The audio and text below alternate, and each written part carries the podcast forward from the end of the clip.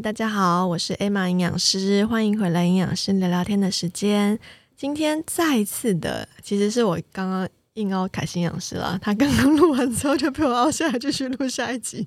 我们刚刚在上一集讲到的就是关于慢性疲劳部分，我们这一集就是要来讲，就是这个刚刚你没有提到的哦，食物敏感。哦，为什么不不讲过敏？我待会要来请凯欣老师来说一下。哦，最近很流行，就是说不吃麸质嘛。可是好像说吃麸质就是只吃到小麦类的制品，像是面包啦、啊馒头啦，然后面食啦，这些都算是比较有麸质的食物。可是很多人说，诶，可是我吃了也不会像吃到海鲜一样起红疹啊，然后甚至咽喉肿胀啊，会痒啊。那为什么还是很多人现在在鼓吹不要吃麸质？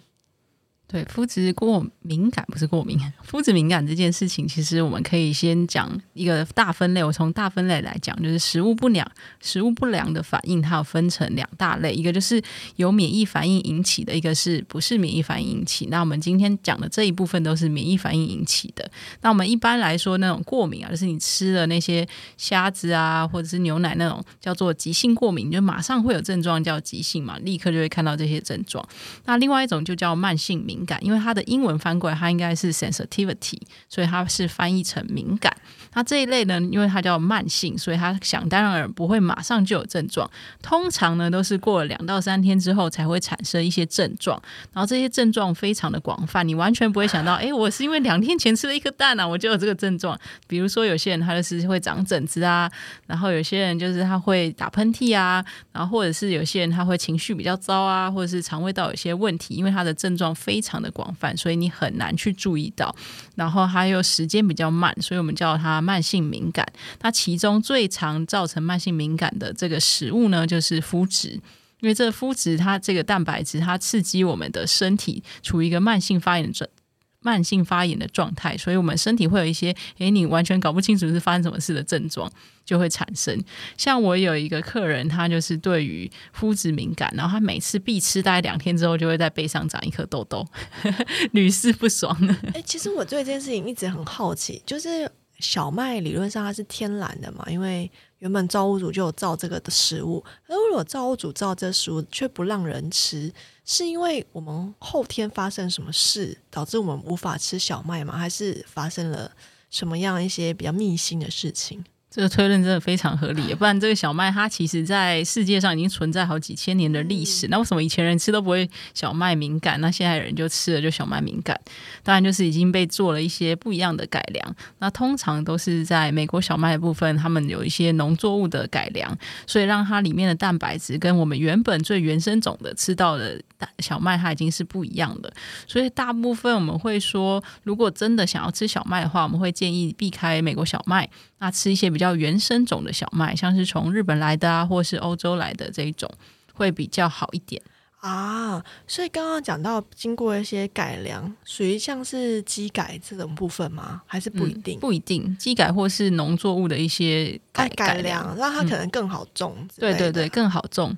耐干呐什么？对对对，就是耐一些，比如说除草剂啊，然后或者让它生长的速度比较快，可以比较大量生大量生产，就可以马上有速成这些东西。所以说，很多慢性敏感的食物，因为呃，之前也是我跟这个开心养师上课，然后那时候他有讲到麸质其实是蛮大众，甚至就是其次就是黄豆，没错，然后乳品。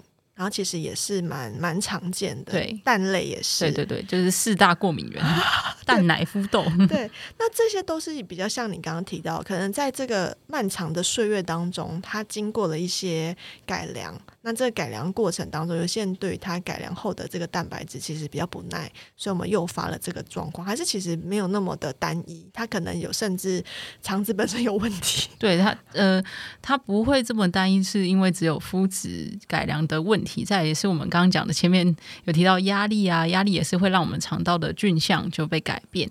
然后再来我们就是长期处于这种慢性的发炎，我们肠道有可能有些漏洞，就是所谓的肠漏症。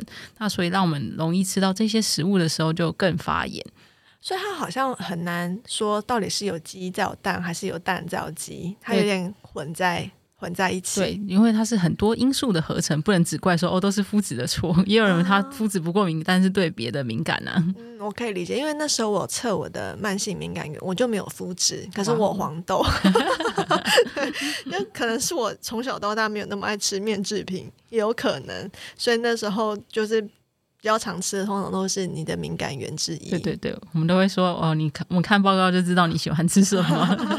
对，那讲到这边，其实也会很好奇，说哦，这阵子因为大家可能并不是因为想要改善自己的慢性敏感，因为可能还没有这些知识点，很多都是想要皮肤变好，甚至变瘦，然后去戒掉这种所谓的肤质，还有当然其他慢性敏感。这具体来说是有用的吗？非常有用，怎么说呢？因为我们刚刚讲说慢性敏感，它的症状非常广泛，那其中有一个就是难以瘦身，或者是 或者是有些人他有一些什么小麦肚，就是吃了小麦，所以会有一些比较小腹的状况。所以跟刚刚慢性疲劳尾鱼肚不一样，不一样。那他的肚子是什么叫小麦肚啊？这这个这个说法其实也是来来自一本书，叫《小麦完全真相》。他就是说，哦，因为我们吃的这些麸质的东西，那这些东西呢，它也容易造成体内发炎，或是脂肪容易囤积，然后也是比较特别容易囤积在肚子，然后可能也是因为它造成一些肠胃道的消化比较不好，或者容易胀气，所以看起来就突突的，所以就叫小麦肚。所以它可能会是胖到，因为刚刚我说会胀气，所以可能是。呃，肚脐以上吗？胃部的部分吗？应该就是算整整个肚子，整个肠胃道都会比较容易，比较容易损伤。对对对。啊，原来是这样！我第一次听到小麦肚，天啊！大家回去之后又开始量自己的肚子，到底是慢性疲劳肚、胃肚还是小小麦度？你可以就是用最古老的方式，就是你避开它，就是你。避开小麦之前，先量一下腰围，然后大概避个两三个礼拜，看看你的腰围有没有变细。哇，这件事好有趣哦！现在应该大家都很想尝试，就是不要再吃麸质。那请问广泛来讲，麸质有哪些啊？麸质呢，就是除了在小麦的制品之外，还有在两种谷类里面有，就是大麦跟黑麦。但是这两种我们平常比较少吃到。其实大麦就是我们吃的那种小薏仁，哦，就是洋薏仁，它是大麦。然后黑麦的话，除非你喝黑麦汁吧，不然就是吃一些黑麦的面包，比较会吃到。最常吃到还是小麦，小麦就超多啊，什么面条、饼干、蛋糕，你爱吃的都有。呃，另外一部分我觉得有很有趣的部分，我之前听凯欣老师有在讲说，其实肤质这件事情还有产线的污染问题，对不对？对，就像我们会特别去强调说，如果你要买那个燕麦。都会强调说，哎，你要选那种无麸质的，因为现在都会标嘛，就说，哎，本产品有跟什么麸质大豆、坚果同一个产线，那这种我们就会建议尽量避免。因为它还是会有污染的问题，所以有些它虽然号称是就是本来它里面没有麸质，比如说有些蛋豌豆蛋白粉啊，或者是一些燕麦片啊，它如果跟这些产线有污染的话，它还是就变成有麸质的食物，会建议避开。对啊，因为呃，我觉得对听众来讲，可能一开想到就是，哎，麸质，比如就是小麦制品，那甚至刚刚凯心老师延伸说就是大麦跟黑麦，可是其实蛮多人会忽略掉，因为产线。污染的问题，就造成这个食物可能没有那么的干净，这样子。对，没错，这所以真的要看清楚标示。好，那除了刚刚凯西老师有用一个很有趣的方式，让让大家知道你到底有对小麦过敏，就是你不吃它，看看你三个礼拜后的腰围有没有一些比较快速的方法 让自己知道？好吧，那就是只好来做慢性食物敏感测试喽。好，呃，现在其实这个东西好像蛮呃普遍的，普遍大医院啊、诊所啊，其实都做得到。那甚至可能不只是测食物的。过敏源、敏感源，甚至还可以测到啊，好像尘螨啊、灰尘等等的。嗯，尘螨那些比较会偏急性的啊，急性的。对对。那测慢性敏感的话，呃，我自己本身有看过很有趣的状态，就是同一个人在不同单位测，跑出来东西不一样，这是个秘辛，大家仔细听好。就是为什么会这样呢？营养师，这是一个非常好的问题。就是主要是因为实验的方法不同啦，有分大大部分的慢性食物敏感，它有两种测法。第一个叫晶片分析法，第二个叫免疫分析法。那晶片分析法呢，就是在一块小小的晶片上面，然后上面都有一个一个点，然后每个点上面都会有一个就是你要测的一个食物。它的优点就是它可以快速大量的就是把这个结果也产生出来。它的缺点就是有可能这个点这么小，然后这个晶片也这么小，有可能会彼此污染，所以会有一些伪阳性的状况产生。所以有些去做晶片测试的人，他就会发现说：“哦，我的人生绝望啊，怎么每个都红的？”不能吃。但他也可能有另外一个问题，他可能肠漏症严重，也也是有可能。是对，但也有可能是伪阳性的部分。那这是晶片的晶片。然后另外一个做法叫免疫分析法。那免疫分析法它就不像晶片，就是在一个小小的晶片上，它这是每个人都有自己独立的一格，在比较大的槽里面，所以它就是一个食物跟一个抗体去做结合。那这样的好处呢，它就是会比较精确，但缺点就是比较没有办法像他们那么的晶片那么快速。那相对收费会比较高吗？还是差不多？我觉得差不差不了太多。好，那大家知道什么选了哈。好，为什么要讲这件事情？是因为，呃，我自己真的有看过蛮多很可怕的报告。那当然，它确实是有肠漏症的状态，对，就是它动，它的肠子有动，掉进去太多东西。可是后续在呃辅辅助它的时候，就有发现到，其实好好像还蛮多东西真的是有一些检测上的失误。例如说，它有些东西根本就没有在吃的，可是还是跑出来。那这时候其实通常都会跟个案说，啊，那这应该有可能是一些就是呃误判。所以就不用太紧张，对，也是有可能。我们也有遇过，就是他吃素的，然后他肉过敏，对，他就说啊，原来我吃肉被你抓到了，也是有可能。好，那刚刚讲了关于就是肠子有破洞，那当然不是这样想，不是大家想象中这么恐怖。因为如果真的有洞的话，那应该你已经败血症，对，应该你败血症。它是比较微微微呃围观的，它比较像是一个通道，它原本应该是很呃。密闭的细胞跟细胞连接的很紧，可是它的细胞跟细胞之间开始出现一些裂缝，然后让这样的过敏源跑进去。可是这样听下来，好像这种状态是不是它是不可逆的呢？就是如果你已经有确实的肤质过敏，呃，肤质敏感，是不是你一辈子就不能吃这种小麦制品了？其实慢性食物敏感没有这么可怕，不像急性，急性可能就真的没有吃这个食物的命。那慢性呢，它其实其实是一个过度的时间。过度的时间，它是可以被修复的。就是当我们的肠道重新被修复回去之后，我们可以慢慢的尝试把这些敏感的食物吃回来，来测试我们身体的耐受反应。所以是还是很有可能把这些食物都再吃回去的。嗯，那呃，像呃，我刚刚提到说，原本我是对黄豆就是敏感嘛，那那时候真的是我很爱吃黄豆，我喝豆浆、吃豆腐都 都很爱。但我现在其实是可以吃的。然后就像是凯欣老师说一样，你大概真的要抓，我记得我那时候是六个月没有碰，因为这个过敏源对我而言是有点中高，就是蛮。蛮剧剧烈的一个敏感源，所以我那时候大概抓六个月就没有吃黄豆的的制品，然后同时也修复了自己的肠道。后续再去测，就是这个敏感源就是掉下来了，而且掉还蛮多，就是甚至就是 可以不用理它的状态。对。那想要请问一下营养师，如果说在这个修复期的过程里面，他还是很受不了。很想要吃，因为其实肤质是有一种会上瘾的状态，没错，还有一点对 对，它会让人会有就是小麦瘾，真的。对，因为本人也是试过，就发现，诶，以前好像也没有那么爱吃面粉的类的制品，可是真的当你要断掉它的时候，你就发现到很想吃它。很奇怪哎，就是越不越叫你不要吃越想吃，对，这是大脑的问题吗？都有，但就是小麦本身有一些让你上瘾的因素。它是蛋白的问题，还是对对对，它有点类似吗啡的一种。一种蛋白质结构会让人比较上瘾哦，所以呃，那米饭会有吗？米饭没有，哎，所以大家现在越来越不爱吃米哦，不是？所以所以小麦可以酿成啤酒，也是因为 有这种上瘾。哦，这乱乱乱猜测，这个乱猜测。好，那如果说这样子，小麦本身会有这种成瘾的感受，你会很渴望吃它，但你又六个月不吃，呃，通常你在人间当中遇到这种真的。遵从度不高的个案，你会有一些呃其他做法吗？例如说像你刚刚提到的，哎，可能可以选吃日本的啦、欧洲的啦，或啦适度吃一点点吗？还是就啊不行？要先看它严重程度，诶，主要就是我们慢性食物敏感有分成轻、松、重嘛。轻度的话，我们就还是可以放宽一个月，呃，一个礼拜一到两次。那中度就至少要避三个月，重度就要避六个月。就是我，对，所以如果真的不小心吃的话，我们还是有一点点救急的方法，就是我们会建议你可以吃分解肤质的酵素，让你赶快把这个。效呃，把肤质给分解掉，比较不会在你的身体里面起一些免疫反应。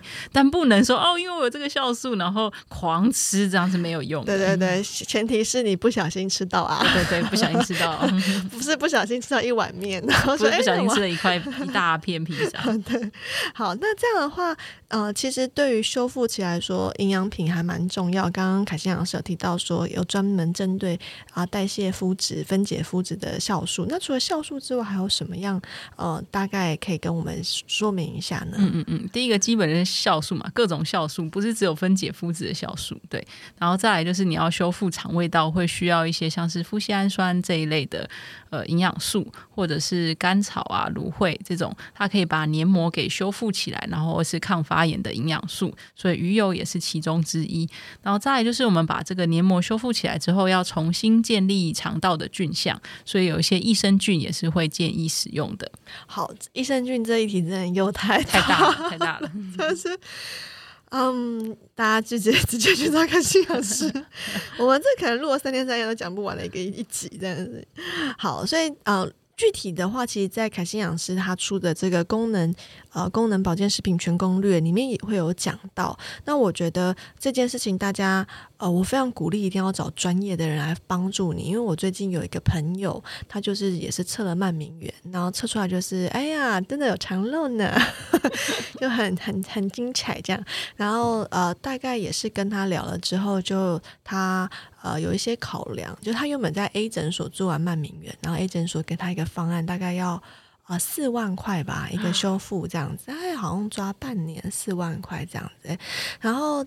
因为费用真的很高，就像凯西一样是倒抽一口气啊，他 他也倒抽一口气这样。然后呢，他因为已经状况还蛮敏感的，就是他呃不是看不到的敏感，就是他的慢敏是已经严重到影响他的皮肤，他的皮肤是呃完全不能碰化妆品的，然后碰到海水也会很严重的过敏。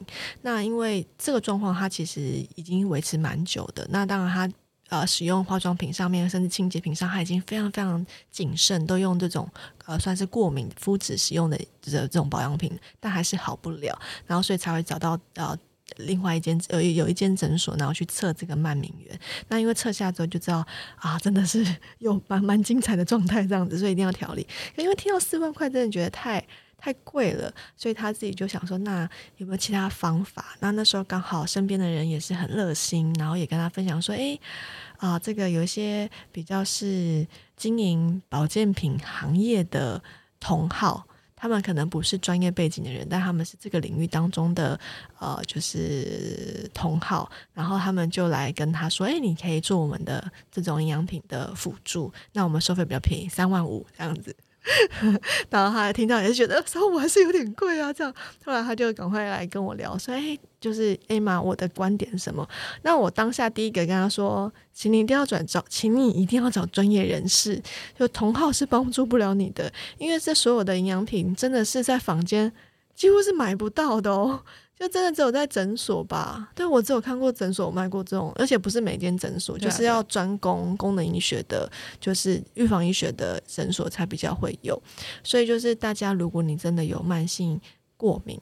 或是就是啊，说错了，慢慢性敏感状态，而且你已经有呃很很很伤害到你的生活，像我刚刚说的朋友，他皮肤的状况很不不优，呃，就是很困扰他啦。那甚至可能在我觉得体态部分，我个人啦，这我跟我的想法跟凯西老师可能一定会有一点呃差呃有点不太一样，就是我觉得慢性敏感它确实有时候让我们肥胖的原因，可是它应该会是在那个减重金字塔的那个比较属于上端的部分，体重管理。应该还是最初阶了，但是如果你连体重管理、你连运动都做了，你还是卡住，那这时候当然一定要往慢敏那边去走。可是我不建议，就是你都没有控制你的热量，你就来做一些慢敏，这可能有点嗯，没有还是抓到还是会有 效果，因为你不能吃的东西太多了，所以理论上热量应该会会下来。对，所以我就在想说，呃，如果是这样的话，呃，真的很鼓励，就是有这样子比较困扰你的人，你一定要来找凯西养师，因为像我自己也是因为透过凯西养师的帮助，就是我自己在呃慢性敏感部分就越来越好，甚至我前阵子吧，我一直在跟他纠结说，你知道我一直找汗疱疹呢、就是真的很疯狂哎、就是一一个一天哦，可以冒十颗汗疱疹，汗疱疹在自己的手上，就一瞬间它长出来。所以太严重。对，然后就是你看自己的手要烂掉，你知道吗？各位有没有看过汗疱疹？就是一粒一粒一粒，很像是小小小水水泡，嗯可是它并没有变水泡，它就是一个透明的东西长在你的手上甚至脚上，然后会奇痒无比，然后甚至会有点疼痛感。然后那时候我就开始跟他急救说：“开心老师，请问本人我怎么了？”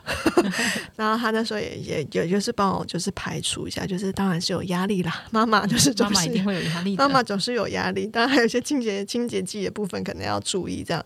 然后也是呃，确实去执行这个把过敏原先挑掉，然后也去做了一些呃比较镇定的一些营养品去辅助。那大概一我印象很深刻，大概两两个礼拜多吧，就比较稳定了。然后到了现在也是，就偶尔会冒出一下。那这时候就会发现，诶我好像吃到麸质喽，吃到不优秀的麸质。对，就会冒，马上冒，隔天就冒给你看这样子。所以今天听完了这么多，就是我相信应该呃，凯信养师很多专业部分可以到帮助到各位。那如果万一你真的对于这块领域你太好奇，我们连续三次。就是 podcast 真的很少有一直邀到同样一个人来，就是凯信老师是有出线上课程，对不对？那我们请凯信老师简单跟我们讲一下，对于一个完全是嗯不是医学领域的人，他就是一个哦、呃很关注自己身体的人，他听这样您您的这个线上课程，他可以吸收吗？可以，因为我们有出了一个叫公呃零基础学公医，它就是讲用比较简单的方式跟大家分享功能医学的概念，让你对于你身体的一些不同的症状会有新的看见。因为我们是从症状下去切说，哦，比如说我胃痛啊，或者是我过敏啊，或者是有其他问题，不是只有药物可以解决，它还是你要去想它原本根本的原因在哪里，我们可以做哪些饮食调整或者营养品的补充，去改善这件事情。那如果觉得在上完这个，觉得还是对于营养素啊，或是功能医学很有兴趣的话，还有一个就是跟书一样名字的《公益保健食品全攻略》，就是大家可以来学习。嗯，然后还是要跟各位听众就是强调一个观念哦，就是呃，像我们刚刚说到很多亚健康的状况下，是你要先经过诊断的。就是如果像刚刚提到的，你是胃痛，你先排除你是幽门杆菌的感染，或是你可能没有胃溃疡，你是一种找不到具体的原因的部分，那我们可以透过就是饮食当中、甚至营养品当中调理。但是如果你发现你同时有就是呃需要药物治疗部分，还是一样可以去并行，就是并不是。要大家说全部都不吃药，就是有药还是得吃啊。有病还是要医啊。功能医学是不排斥这些东西的。对对对，就是它是一个，大家可以想象，疾病有点像是一个渐进性的，它可能从你没有生病到生病，它是一个循循序渐进的过程。那我们不知道我们的过程走在哪一步，可是每一步当中都需要去确认你到底站在哪一个点。因为如果我们自己当自己的医生，我们判断出错误的点的话，那就会错过就是让你自己变好的最黄金的时期。所以我相信现在资讯很丰富，那大家就可以透过各式各样的方法，然后确认到底在站在这个这个渐进性的时机的点到底是哪一个。那在这个时间点当中，所有该用的资源都不要浪费，这是最重要的。嗯没错。好，那营养师有没有其他想要补充的呢？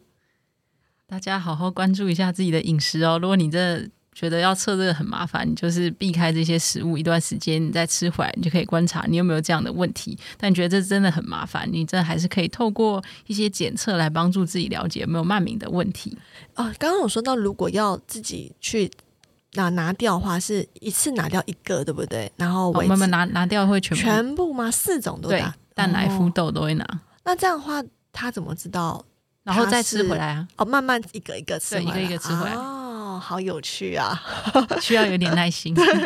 需要一点时间，因为因为呃，我们身体长期被这食物影响，它已经有点慢慢的变成这样的状态，所以你要拿掉之后重测，它确实需要一点时间。嗯，没错。但我觉得，对于大部分人应该会愿意花这个时间，对对对因为我们来透露一下好了，请问测一下曼宁好在你们诊所。可是我们现在有二十二项很平价，也才两千八。哦，那 测测测二十二项很便宜，对对对，全品项好像是九十几还七十，全全品项是八诶九十项，九十项。对请问八千块。